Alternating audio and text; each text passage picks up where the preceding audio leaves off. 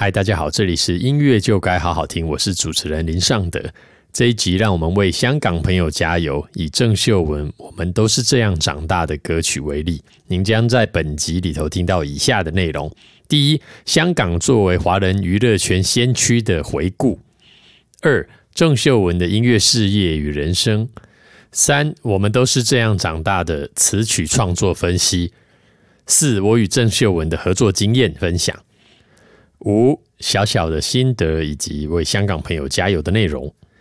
各位听众，大家好，这一集我们要来讲一下粤语歌。那我自己呢，其实是很晚的时候才开始听粤语歌啊。小的时候可能去唱钱柜 KTV 的时候，会有朋友唱呃张国荣的《追》。哦，现在想起来，这真的是很有意思的画面，因为当时大家都要抢麦克风嘛。我们这位朋友唱了追粤语歌之后呢，当场整首歌就只能是他独唱，因为我们通通都不会这个唱粤语嘛。哈，所以这是在我二十岁左右的事情。那当时的粤语歌听的不多，那我反而是到了可能三十五岁之后，在呃，因为做音乐的一些研究跟用功。那听了比较多的粤语歌，我发现粤语歌其实是一个很独特的乐种。那所以也触发了我今天想要讲这一集的的原因。那至于为什么是跟帮香港朋友加油呢？这个要听大家听到最后才会知道哈。那可能跟大家想象的原因或者方式会有一些不一样哈。那由于这个粤语歌实在是。太多，那因香港的优秀的歌手艺人也真的是太多了，所以我想到的切入方法就是用一呃其中的一位歌手的其中一首歌来帮大家介绍。那当然里头我们就会开始讲一些我的心得了哈。那我们首先先来看看第一个重点。那香港它作为呃华人娱乐先驱的地位哈，这个我们在呃其实我在刚开始踏入。唱片圈的时候，那就会发现，其实有某几个领域，我会就有一些不了解啊。比方说，为什么我们的发呃发型还有造型，特别是发型哦，哎，为什么感觉起来到了那个呃沙龙去的时候，感觉怎么都是香港人啊？然后或者是这些造型师他们的呃造型，为什么都要做的这么夸张？然后演唱会里面。呃，歌手呃头上顶着一只鸟啊，然后自己穿成一颗大西瓜，好，那大大西瓜这个举例，就是有非常多千变万化的造型。那我后来才知道，其实这些都是受到香港的影响啊。那香港在由于他们是这个西化的非常早哈，那么在早年呢，又是华人唯一拥有自由的地方。我讲的是台湾还在戒严的那个年代之前，所以。八零年代以前的香港哈，那时候如果台湾有任何的呃政治问题、政治人物，这个叫做呃政治犯哈，这个有又称良心犯出问题哈，第一件事就是外送到自由中国。那当时的香港被称为自由中国，就是全华人唯一一个拥有自由的地方哈。那确实是对，那那所以那时候我们的呃音乐圈、娱乐圈其实有非常非常多的东西都是由呃香港所带领的。你看，我们会去租这些港剧，那那时候就只有到录影带店去租，然后听粤语歌啊，嗯，那当然后来这些港星有一个港星大陆青时期哈，那在这个八九零年代，他们也发了非常多的国语专辑，那么。会有很多的香港朋友，呃，会特别是我做音乐的朋友会觉得说，香港只有娱乐圈没有音乐圈哈。那么我我当然以一个台湾人的角度，我没有办法说这个是对的或错的，我毕竟是不在其中哈。不过我可以说说它的优点，也就是说我们在。嗯，看香港的这些呃艺人哈，他们确实是完整的诠释诠释了艺人的这个概念。你看这个刘德华、郭富城，或者像梅艳芳、郑秀文这样子的歌手，他们的状态就是呃，几十年过后，身形也不会变，歌声也不会变。也就是说，他们把自己维持的非常好。那有时候我们会看到我们一些嗯，台湾的我们比较少这种。常青样态的的这种艺人，然后然后他们又是嗯，又演电影，又又唱也开演唱会，然后又主持，又又拍戏，就是非常非常的多功哦。那确实是比较像是艺人的状态。那台湾其实是比较少，特别是这些年就会更像歌手是歌手，演员是演员哦，那比较像是呃美国的这一种样态。那有的时候我们会看到说啊，我们以前很喜欢的台湾的歌手呢，他嗯声音走样了，或者是身形走样，那这点就真的非常非常的敬佩香港的艺人。然后你会看这个呃这个任达华、这个梁家辉啊，哦是身形数十年不变，然后也会在演五月天的 MV 里头，你会看到这个。梁家辉嘛，那大家就觉得哇，这个演的又好，然后又很帅，有成熟男人的魅力哈。那其实香港的女艺人其实的状态也是一样哈。那这个是他们的优点，就是我认为把嗯艺人的概念是诠释到了极致了。那全世界可能也就只有华人地区的香港。啊，其实台湾还有点有有一点点这样子的味道了，就是这种多期哈影视音啊，想得到的东西他们都会有，那包含投资啊，都会讲说这些艺人很会投资理财。总之是呃非常完整的艺人样态。那么至于是不是没有呃音乐圈呢？好，那由于它是一个多期的样态，多期发展的样态，所以或许音乐就是。不会是呃主要的的这个要素哈。那香港的，由于我们刚刚讲的这种娱乐圈的文化呢，我认为其实是很生猛的，因为他们有嗯很激烈的这个狗仔文化，这当然也是从这个英国的小报文化学来的嘛，因为他们被英国殖民很久，所以当然会有这种呃学习。的的对象会很多都是来自于呃英国，那么你知道香港的娱乐圈其实是非常的刺激啊！你想想，你很难想象说，嗯，在台湾，呃，当我们发现这对呃艺人夫妻结婚的时候，他们同时要开离婚记者会。我讲的是 Twins 的阿莎跟这个郑中基了，然后你也。不会看到说，呃，因为呃歌迷两派战得太激烈，哦，以至于我在红台红磡开演唱会宣布我要隐退。那我讲的是张国荣啊，这在台湾都不会出现。我们的娱乐圈、音乐圈好像是相形之下很平和哈。那也其实也就是娱乐性也就没有这么高。那么当然，我们今天的主题郑秀文跟许志安的呃多年的纠葛跟。前两三年所呃发生的比较巨大的事件，当然也也是嗯非常的具有嗯话题性哈。那更不要提香港乐坛最有代表性的就是红磡演唱会哈。那这个红磡演唱会，他们都是当成一个秀在经营，就从头到尾绝无人场，载歌载舞，造型、灯光、音乐串场。都是会呃想尽办法让听众都可以嗯呃得到很满足哈，也就是说娱乐性是非常非常的高的。那一方面它有很残酷的的一面，那包含挖出嗯很不适合公开在呃不适合公开流传的一些私人照片，那这点的在香港娱乐圈也都有引发过很大的。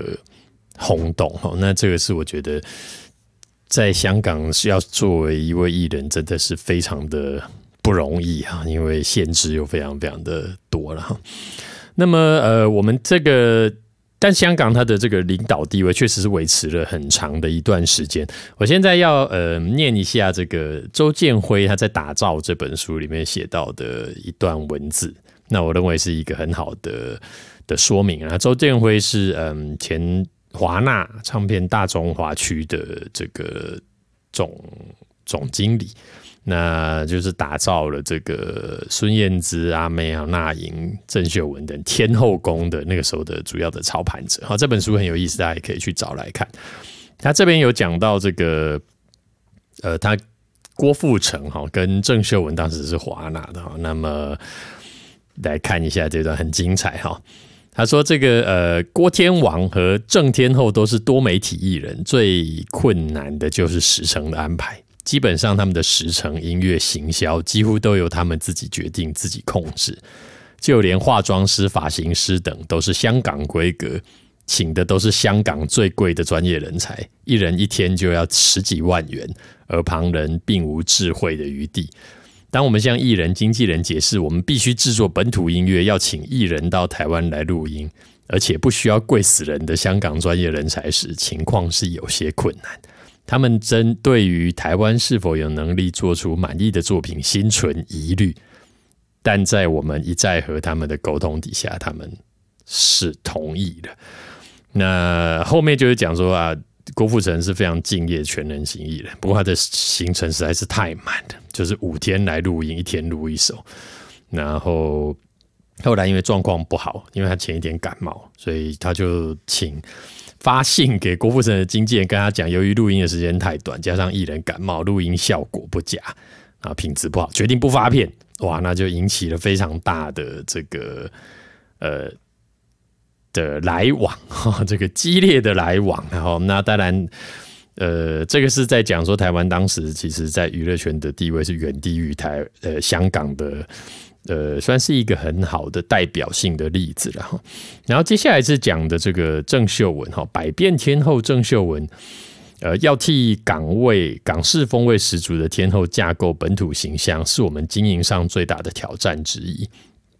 郑秀文是非常专业的艺人，对音乐有一定的看法。他每次来录音都是充分准备以待，连歌词都已经背好的状况，是个主观强、配合度高的艺人。他是非常港式风味的巨星，要替他架构起本土亲和力的形象本来就不容易，加上他的时间表很满，每次来台宣传的时间都很短，要表现亲和力比较困难。所以他们都提到的时间都是非常非常非常的满。好，然后所以到后来，嗯，本土的团队就台湾的团队，哈，要做这个呃，要造型啊、影像跟音乐啊，跟郑秀文这个说明游说之后，然后最后当而当一向对音乐素质要求高的 Sammy 点头答应时，整个国语部门的团队也都相当的兴奋。他的认同代表华纳的国语部已经达到一个相当的、相相当程度的水平哈。这个是一九九几年哈，这个所以由这两段文字，大家就可以看得出来，嗯，香港的领导地位哈，一直到两千年左右，其实也都还是这样。那台湾正努力的要急起直追。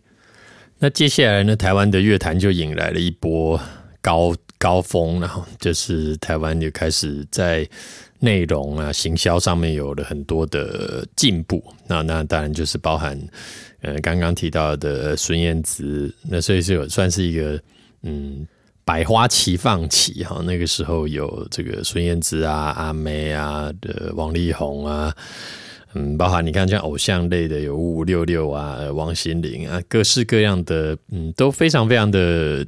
精彩蓬勃哈，那这个时候呢，台湾对于呃港星的呃介绍跟需求，就好像有慢慢减少的这个倾向。好，所以这个是我们嗯第一个主题，先跟大家讲一下香港的这个领先的一个地位。接下来我们听我很喜欢的郑秀文的一首歌，它是《瘦身男女》的主题曲，叫做《终身美丽》。那如果您是使用 KKBOX 聆听的朋友呢，接下来就会直接播放这首歌。如果您不是使用 KKBOX 聆听的朋友，就请您自己跳出来听一下这首非常流畅、非常好听的歌曲，请听。接下来我们来讲一下郑秀文的音乐事业与人生。哈，那由于她是非常具代表性的一位香港女歌手，也可以说她是在梅艳芳之后最具代表性的歌手。所以，由于前面有提到，哈，那香港乐坛可以讲的东西太多，那歌手也太多，所以我们就聚焦在郑秀文身上。那由于他的丰功伟业也实在是太多，哈，自己可以去 Google 一下。呃，总之就是票房非常好，演电影电影票房好，出唱片红磡这个唱了一百场，然后超过一百场，历史上只有三位，然后世界巡回好几百场，等等等等。那由于他又有一种这种呃，有一种国民歌手的这种呃性格，对吧？好像很小就出道，大家好像是看着他长大，然后又很有亲和力的感觉，在在香港，那大家就觉得是呃，他好像。听众们也参与了他的人生啊，包含他后来交了男朋友啊，谈了感情，或者是后来呃，在呃因为情呃情绪方面的的问题和精神方面的问题，有休息了一段时间啊，大家都参与了这个过程，包含他的付出，在红磡的付出，呃，所有的乐迷都引领期盼哈，这些都是呃大家。参与的其中哈，所以他应该也是一个很好的一个切入点，在我们认识香港乐坛这近近二十年来的香港乐坛，应该是一个很好的代表人物。那么我们来特别讲一下，呃，其实香港乐坛走红的女歌手好像都是女低音，那这件事情可以跟嗯台湾做，就是全世界上这种常青树。常青树类的歌手，其实女歌手几乎都是女低音啊。你看，像那个美国的这个 Bad Miller 啊，那这个日本的美空云雀哈，有有点久以前哈，那它也是比较低音。还有山口百惠，那就是呃香港的梅艳芳、郑秀文都是比较中低音的。哎，但这奇怪，就唯独嗯台湾。的女歌手其实都还是比较高音的，你看像是阿妹，那声音也是比较清亮穿透。那之前呃现在已经退休的江蕙，其实都是非常的清亮的的的声音哈。那这为什么会提到这？因为当初在江蕙准备退休的时候，那我们有一些。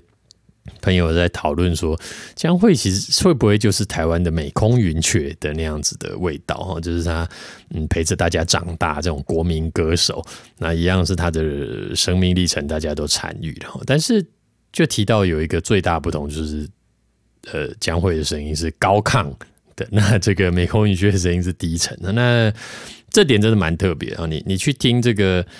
法国的传奇歌手皮迪特皮亚夫哈，这就是唱那个《美丽人人生》的那一位，他也是低音中低音哈。总之就是全世界的这种国民性、传奇性的女歌手都是中低音，那在唯独只有台湾跟 台湾是这个高音哈。那这也是很很值得研究的的的一件事情哈。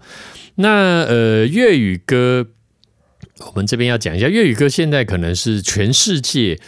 仅有的呃，写歌还是写这种很还是有很多这种长歌型的写法。我说长歌型的写法，就像是呃，我我们在前面的 podcast 都有讲到，现在的歌都是平短重复嘛。好，那个 Love me like you do，love love love me like you do，对不对？那它都是 Love me like you do，然后 Love me like you do，这是它的主要句型，只是它重复一直唱，这就是我说的短句型的写法。那长句型的写法呢？呃，就是像我们今天要介绍的这首歌，我们都是这样长大的，就是呃源源不绝一直唱下去，然后句型都不重复。它要反复的时候，只有在呃副歌一整大遍反复，主歌一整大遍反复，而不会是动机的反复。这个听说这个哈，联合国要把这个列为这个非物质遗产哈，这个没有这个是开玩笑，非物质世界遗产的这这个是我自己乱摆的。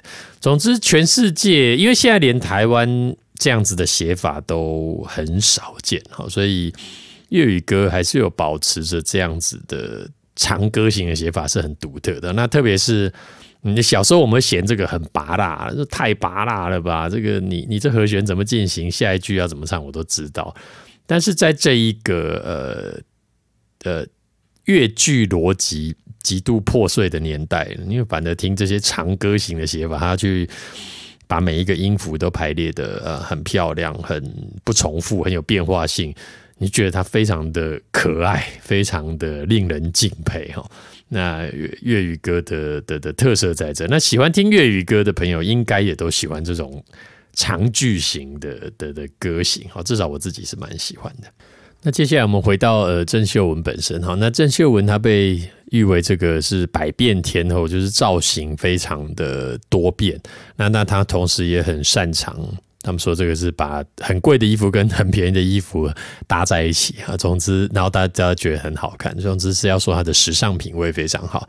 那么他也是透过这个歌唱比赛呃出呃出道的，然后就十六岁的时候就就的获得了比赛啊，然后一开始就呃获得了很好的成绩，然后到了等于是在香港已经红了好几年哈。呃，红了好几年之后，就来台湾的华纳出了这个《舍不得你》专辑啊，然后就获得了非常好的销量啊，几十万张啊，或者非常惊人的数字哈。那后来再出了《值得》，在台湾出了《值得》，那这张专辑就更是可怕了，在台湾就卖了超过七十万张。那么这个数字当然是，嗯，因为香港的人口比我们少很多，然后所以当时，嗯，这七十万张是一个台湾香港市场是没有办法。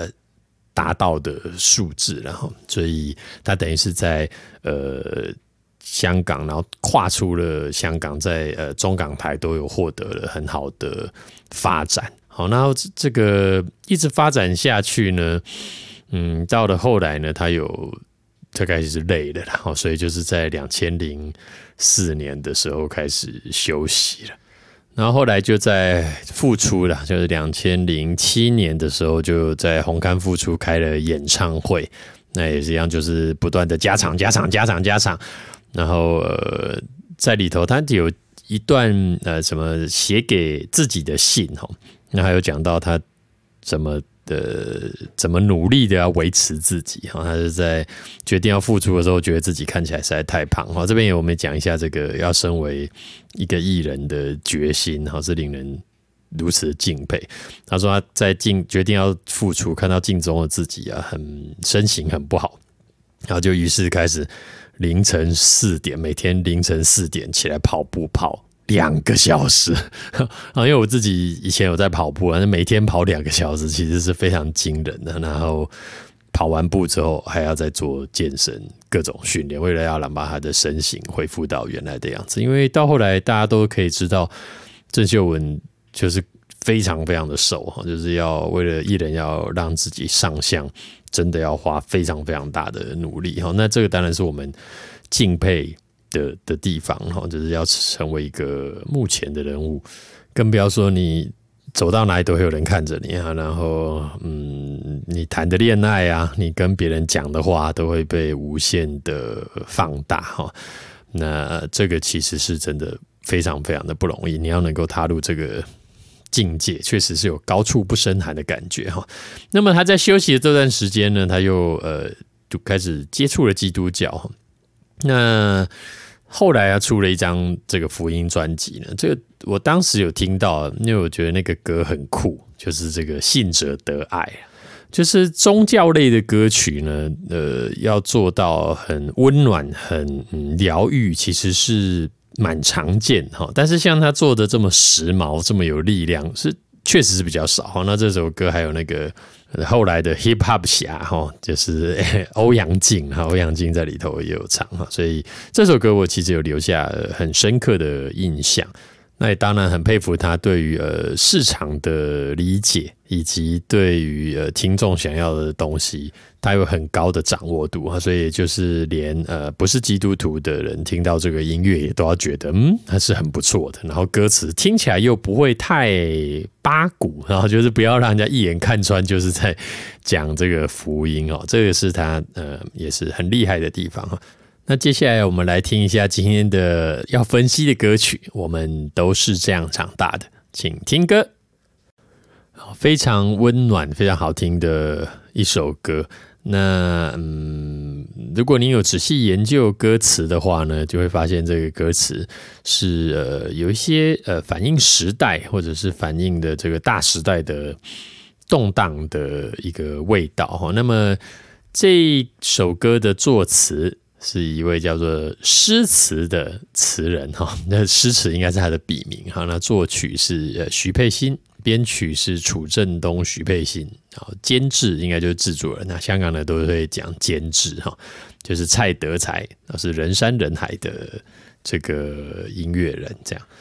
那这个诗词这位词人呢，我们在呃网络上找到的资料并不多，但是 KKBOX 有一个专访哈，那他就讲到这首歌其实为他获得了很多的奖项，甚至是其他的比他产量更多的词人并没有办法得到的这种回馈哈，因为他自己是在学校教书，那他就是很喜欢推广嗯歌词，特别是粤语的。歌词跟音乐哈，那他说原本这个歌是这个叫做寒彻骨了哈，这个不经一番寒彻骨，哪得梅花扑鼻香哈？那本来歌名叫这样子，那后后来嗯，郑秀文呢看到了之后觉得很不错，但是就是只有改歌名，那改成我们都是这样长大的。那我们都是这样长大的，是郑秀文在刚出道的时候主持的一个电台呃还是电视节目。的名称，他就把它这样改啊。不过歌词里头呢，完全没有 写到这几个字哈。也就是说，这一个歌名的嗯 title 跟歌词内容是没有任何的嗯没有出现在里头哈。就有一些歌歌词的名字也是这样哦，确实是有的，但是比较少见。那可是你如果这首歌叫做《寒彻骨》，感觉起来就有一点点。呃，比较生冷一些哈，这样去，也就是可能你可以讲它的娱乐性可能就没有那么高，就是吸引大家进去到这首歌的，嗯，那个诱惑力没有那么大。那这是这我其实也觉得这是香港呃音乐很迷人的地方哦，包含香港的音乐表演啊，就是他们会把听众放在第一位，然后所以演唱会的时候就是想办法怎么样让听众开心。啊，所以比较比较看到这个歌手要唱一些，嗯，只有自己喜欢，但是听众都不喜欢，或者是做一些只有自己觉得很满足，那听众都没有什么感觉的演出哈。所以这个歌名我觉得也是这样子。然后就寒彻骨可不可以？当然可以。可是我们都是这样长大的，又跟郑秀文的人生历程有更多的关联。然后他的这个歌名其实又是更加的。平铺直叙，哈，直白，能够让更多人可以接触到哈。那这位词人呢？我我因为看了他的专访之后，我觉得他有一个呃令我很感动啊。这句话我觉得非常非常的感动哈。呃，这段话我也是一样念给大家听哈。他说诗诗词说他也是源自一颗喜欢广广东啊一颗喜欢广东歌的心，所以才写歌词了哈。然后接下来是他的原文引号哈，自己很喜欢广东歌，填词是我爱香港的方法，维系 Facebook 群组也是我自觉对香港做的一些事情。好，那他应该也还有开一些群组是在呃研究香港的音乐哈，因此身边即使有其他的声音对他说填国语歌词可以卖更多钱，有更多渠道接触大众，他都一一推却。哦，他说我写歌词也是因为喜欢广东歌。假设没有人在听广东歌，也没有人在找我填词，我也不会再写歌词。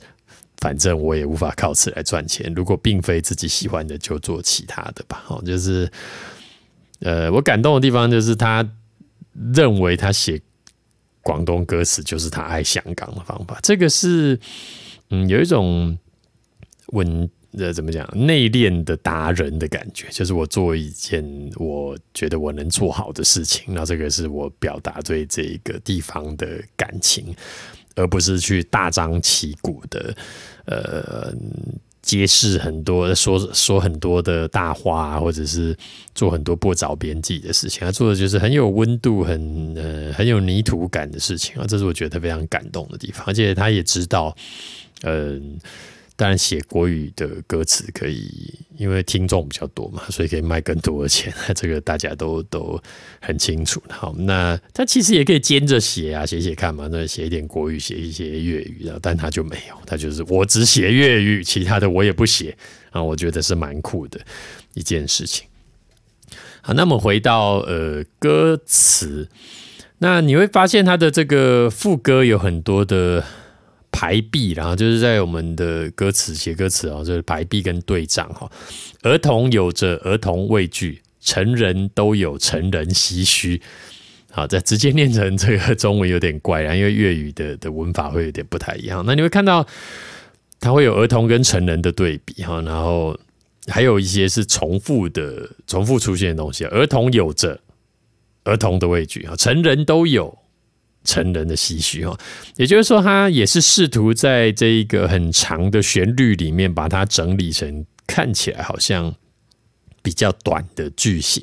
那这个我们也在五月天的歌词里面有讲到，这个啊，突然很想你嘛，对对，最怕空气突然安静，最怕朋友突然的关心，最怕回忆突然翻滚，绞痛着不平息，最怕突然哈。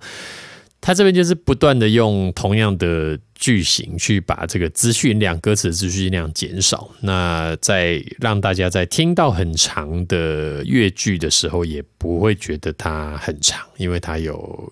共同的字眼，好，然后替用这些字眼来做推展，所以突然好想你，你会在哪里？然后突然好想你，突然锋利的回忆，突然模糊的眼睛，好，这也是用突然来减少它的资讯量。所以在这个我们都是这样长大，它其实也是有这样子的手法，哈，就会让大家呃更容易记得这一个呃。歌词，然后所以这个人群里为人群顾虑，逃离总有逃离空虚哈。所以你想想看，如果他今天的歌词写的是啊，人群里呃什么我我过得庸庸碌碌，然后逃离了不断空虚的心灵哈。那假设是这样的歌词，你会觉得哇，这个好长，这个到底在写什么？但是他把它切成有重复的字句出现的时候。确实是有呃解决这样子的问题哈，所以呃城市内谁无畏惧，谁无心碎，谁无唏嘘哈，一直是谁无谁无谁无哈，年年适应，年年老去啊，这个是整首歌最呃明白的一个推进方式，最清楚的一个推进方式了哈。那但主歌它就没有这样子，然后就是主歌。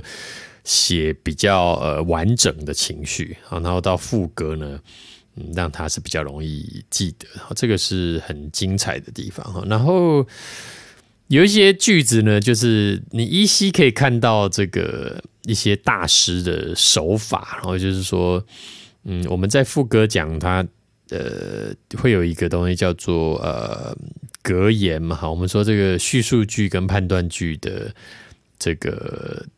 架构底下，那副歌呢？由于这个判断句，它会更加强烈，强烈到后来就会变成一个格言，也就是说，这句话会直接戳到你心里。要是听完整首歌，你会记得这句话。那比如说副歌的“可说艰苦的历史，怎会了无生趣”哈，那这个直接念中文还是蛮怪哈。不过以我的，因为我不我也不懂粤语了，但依我的解释，就是他前面讲说，我们遇到了这么多困难。那你有这样子的历练呢？你怎么会？就是生活应该是会充满着各种滋味的，是不会了无生趣的。我觉得这一句是非常非常的动人的。然后当然还是会提到一些感情，然后是吧？因为这个这还是一个。嗯，大众容易接受的一个主题，然后所以红尘漂泊在一日蓦然回首，和谁还是一对了哈。这个我认为这个歌词是嗯很很有意思的。那么他在最尾巴的这一段副歌哈，有更精彩的表现哈。这个。呃，如带着残余顾虑、残余不满、残余空虚，时而走近，时而远去，还看最后荒废或壮举，决定我成败得失心胸里。然后接下来是重点哈，然后磨难结晶将化作翡翠。好，这个是嗯，也就是说这些历练能够帮你变成翡翠哈，是非常精彩的。那。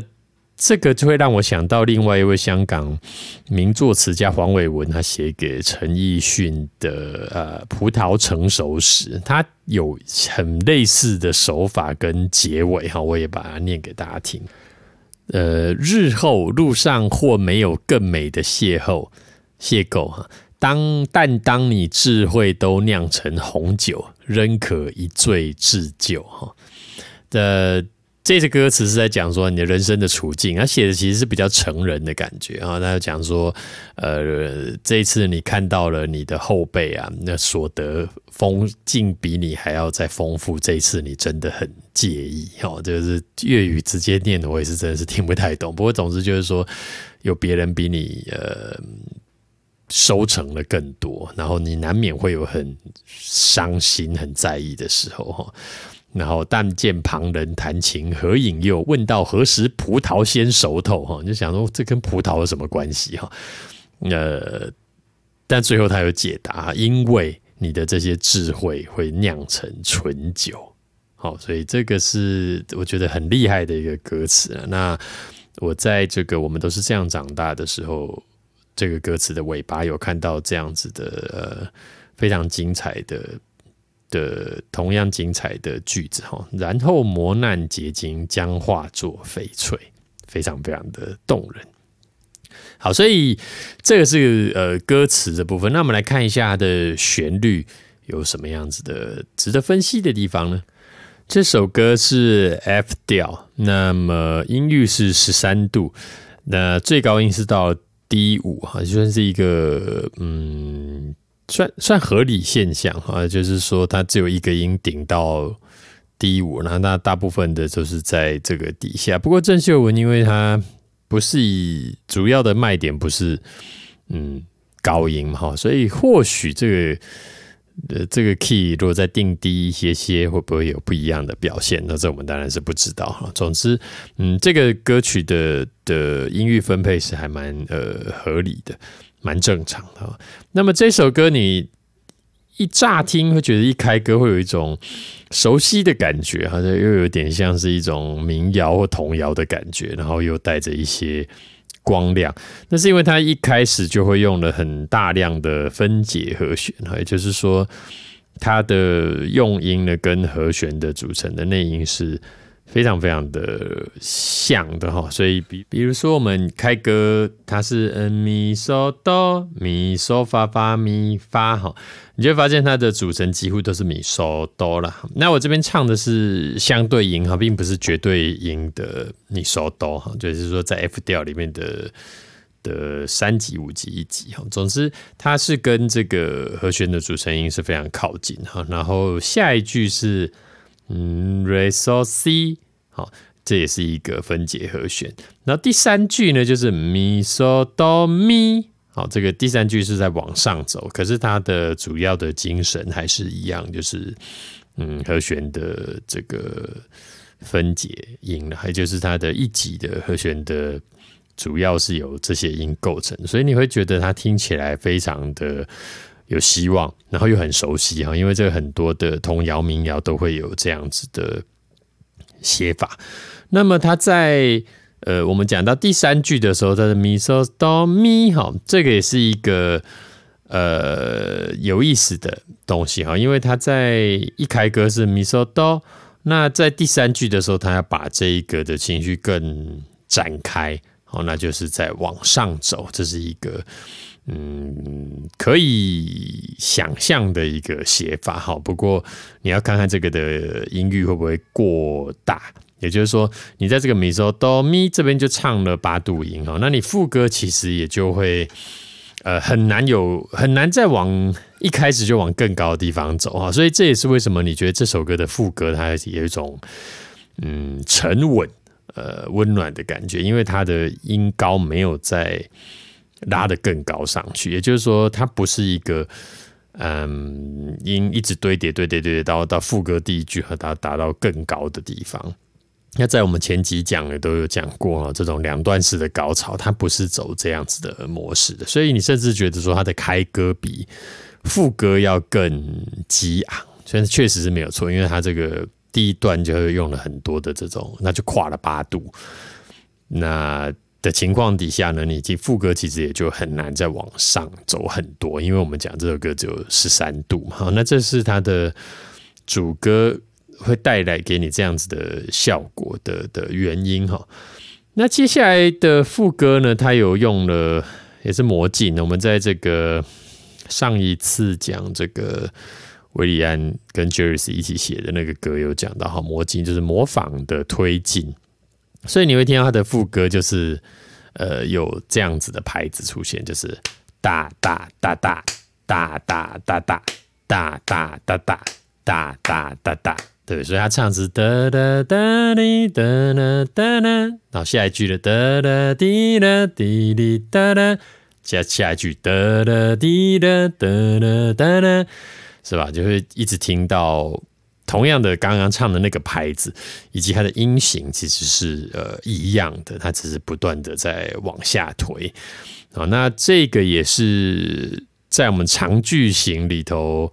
想办法找呃规则性啊，那也不至于让大家记不得，所以这首歌可以说是一个嗯折中型的粤语歌的写法啊。因为我们如果听那个刚放的那个《终身美丽》，它就不是来这一套啊，就是一路一直唱下去啊，不会有我们刚刚分析的这些呃粤剧的的的的架构在里头，因为它的美感是不一样的东西哦。所以就是说这一首歌。我想年轻的听众听了也也会喜欢，因为跟他们的跟当代的语汇是很靠近。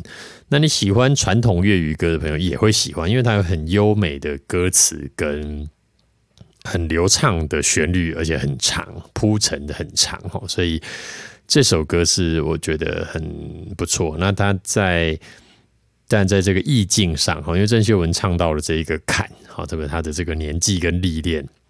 你要再唱一些嘻嘻哈哈、这个嬉皮笑脸的东西啊，不痛不痒的，可能也不太适合。呃，再加上后来又这个虔诚的这个属灵了嘛，所以唱这样子的歌曲啊，有一些人生历练，并且也有反映相当的时代背景的，我认为是很好的。那这首歌在整个市场的反应也都得到很大的回响，有非常非常多的人翻唱，然后。拿了很多很多的奖哈，那甚至有很多人都认为这是写出了香港当今的处境的一首歌曲，那还是希望大家是充满希望，带给大家希望的。所以这首歌，确实是我第一次听，我就觉得非常的好听。我觉得音乐的魔力很难描述，然后就是我没有，终究我第一次听的时候是不知道歌词在写什么，因为我听不懂粤语。那的情况底下呢，也是会觉得这样的歌好听。那再去翻歌词写什么，然后再去找创作者的故事，你会知道音乐的魔力确实是非常非常的吸引人。所以，我们今天跟大家分享的这些背后的故事，接下来跟大家分享一下我跟郑秀文合作的经验。那，我我们的合作的经验就是我有写一首歌给要交由他来演唱。那么这一首歌是一个共同创作，是我跟呢倪子刚、萧煌奇、哈 Adrian Fu 还有这个陈俊南 Jun Man 这我的好朋友一起写的。那倪子刚就是写这个蔡依林的《呸》哈的创作者，那当然还写很多歌了。那但最广为人知是这个。那萧煌奇是台湾的这个。国台语双声带的非常优秀的创作型歌手哈，那 Adrian Fu 就就是写这个呃，我们都寂寞，陈奕迅的我们都寂寞的创作者，非常的优秀。那么我们一起写了这首歌的时候，其实原本的歌曲样态不是像现在这么欢快哈，那原本的歌词是歌旋律的样态是比较编曲也比较暗沉。那原本的歌名是叫做“呃，我就是爱你”，好可怕啊！也就是我写的是比较负面的东西。那因为它的旋律的，就原本的编曲跟氛围是这样子。那郑秀文后来选上这首歌，但他觉得他希望他自己钦定哈，这个歌名要改成“呃，我就是爱你，不害怕”，也就是从一个负面的东西要。改成正面的东西哈，那当时我对郑秀文的认知显然是不够，那因为呃，我是到后来才研究他这些歌曲跟他的一些生命历程，也就是说，我后来那因为这是一首共创的歌曲嘛，那是由我来写原词，那这种共创的情况下要修改歌词，通常我还是会回到原词人去去改。啊，所以我有帮他改了一个版本，就是我就是爱你不害怕。但是对，由于对他的认识，我我现在回头看并是不足的，所以写出来的东西并没有那么的贴切，怎么没有办法印印印合到他的这个人生的这个心境的转变？我写的还是没有这么的开朗哦。所以后来这个歌词，就他就在找了一位呃马来西亚的也是很优秀的词人，叫管启源来写。我就是爱你不害怕。那这个是我们合作的经过哈，但其实是非常的没有合作感，是吧？因为我们没有看到人啊，而且当初写这首歌一开始并没有特别瞄准是给郑秀文唱，那当然是很开心他。嗯，喜欢这个歌哈，那最后出来是整个非常的充满光亮、充满希望的歌，那我我想是非常适合他。好，如果你已经听到这边呢，就是希望各位呃能够留下一些呃评呃五五颗星的评语哈，为我们这个节目加油，然后也很希望能够得到您的这个。留言的这个分享哈，你有什么想法，欢迎跟我们分享，或到我们的呃 Facebook 音乐就该好好听的粉丝专业留言哈。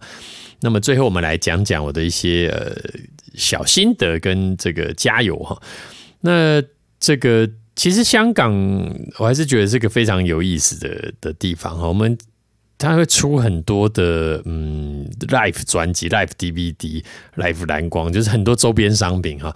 那你会听到他们的 live 专辑，很多时候是没有修的。我觉得没有修是说，如果我们这里要出那个什么演唱会 DVD 这种，都都都要重唱的重唱啊，然后要 auto tune 调音准的调音准啊，那做非常非常多的功夫去做，但是。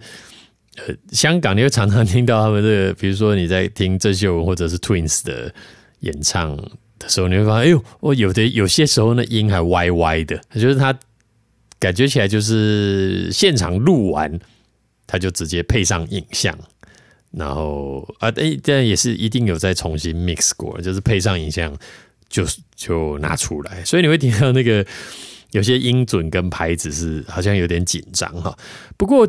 我觉得它很有意思，是因为在这一个现在音准都调到过度精准，甚至已经变成机械人的音准的时代呢，你就觉得，哎，这 live 专辑或者是这种演唱会的实况，有一些这样的东西是很、很、很自然、很、很喜欢。哈，就是说，如果我们今天在十几、二十年前，你会觉得啊，这个怎么没有唱好啊，没有什么哈。但是，以我现在对音乐的见解跟认识，我觉得这其实也是 life 的很重要的一个因素。然后我们现在听什么东西都修的准准准，然后你要听到一个不准还真难。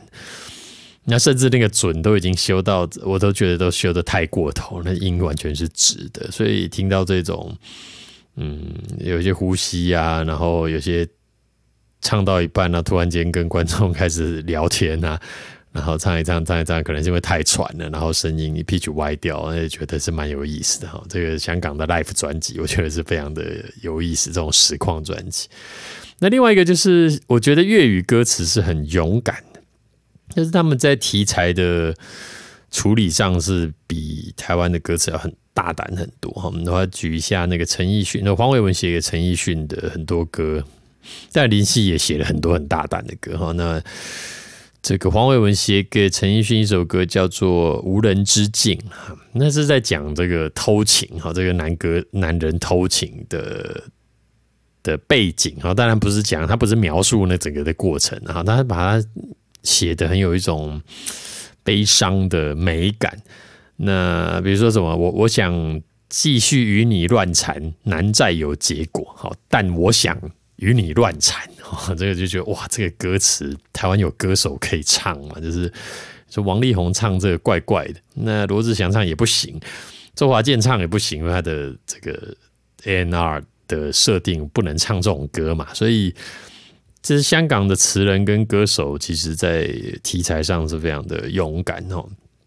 那更别提还有这种何韵诗唱这劳斯莱斯啊，就是唱两个同志爱侣的故事。那台湾要把这个同就是同性之间的爱的表达，大部分都表达在在 MV，他不会在歌词里面写这么白啊。那个就是点到为止。那香港是没有在怕这个，就是直接给他写下去哈。这都是我觉得他很勇敢的地方。那甚至林夕还有写过歌词，是写这个计程车司机，然后他在讲述他的人生这很很多很有趣，还有什么任天堂哭泣哦，这这什么歌名啊？这还有什么我是牛？这我这个连我是牛这样子的题材都可以写，这个是我觉得粤语歌词很勇敢的地方。那么当然有一个很可能的原因，是因为嗯粤语歌词其实有相当高度的集中在某几位词人的身上，所以比如说以林夕他写了三千首的歌词，那爱情或者是。什么主题哈？各类的主题，比如说爱情，他可能写过一千八百次；那什么友情，写过三百次。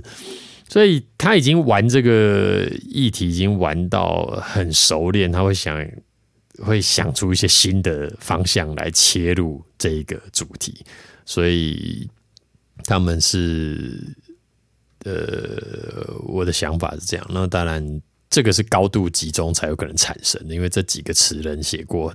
这么多次，他会变出没有人想象到的的歌词的角度哈。那我也知道，现在呃，粤语歌坛有很多新的呃词曲创作人出现，而不是只停留在我们知道的这些什么雷颂德啊、陈辉阳啊、吴乐成啊，然后林夕、黄伟文这些。但现在有非常非常多的。呃，更新的创作人出现，好，但是我就没有这么有研究，就所以就也没有办法跟大家再多做评论，好，因为这没有没有研究，嗯，就是说出来可能也不够精彩。那么最后就是要为香港朋友加油打气了哈，那就是这些年来香港确实是有遭遇了很多的挑战哈，那么也有很大的变化，嗯，这就我。身为创作人的角度来看呢，我只是想要，呃，告诉香港的朋友，就是你们为这个世界创作了这么多优秀的作品，这些歌曲啊，这些电影啊，其实都抚慰了非常多的人的心灵。然后或许你们会觉得说，香港并没有好的歌坛啊，没有好的音乐圈啊，没有好的，现在甚至没有这个。粤语片、粤语电影啊，可是，在我们呃台湾的朋友来看，其实，嗯，香港的音乐跟香港的电影依然是非常的带有强烈的生命力跟特色，并且，其实还是有很多人非常喜欢的。我们并没有在哪里大张旗鼓，或者是我们在 YouTube 下面不疯狂留言说啊，我爱死粤语歌什么的。不过，这些你们创作出来的这些。艺术作品确实是陪伴了很多海内外的华人，在无数寂寞的夜里，然后就是支撑着他们继续往前。那么也希望呃你们可以不要失去信心哈，那大家还是非常喜欢你们的东西。好，那么我们今天的这一题就这一集就讲的比较长哈，就到这边了。那么祝各位有个美好的一天，我们下期见，拜拜。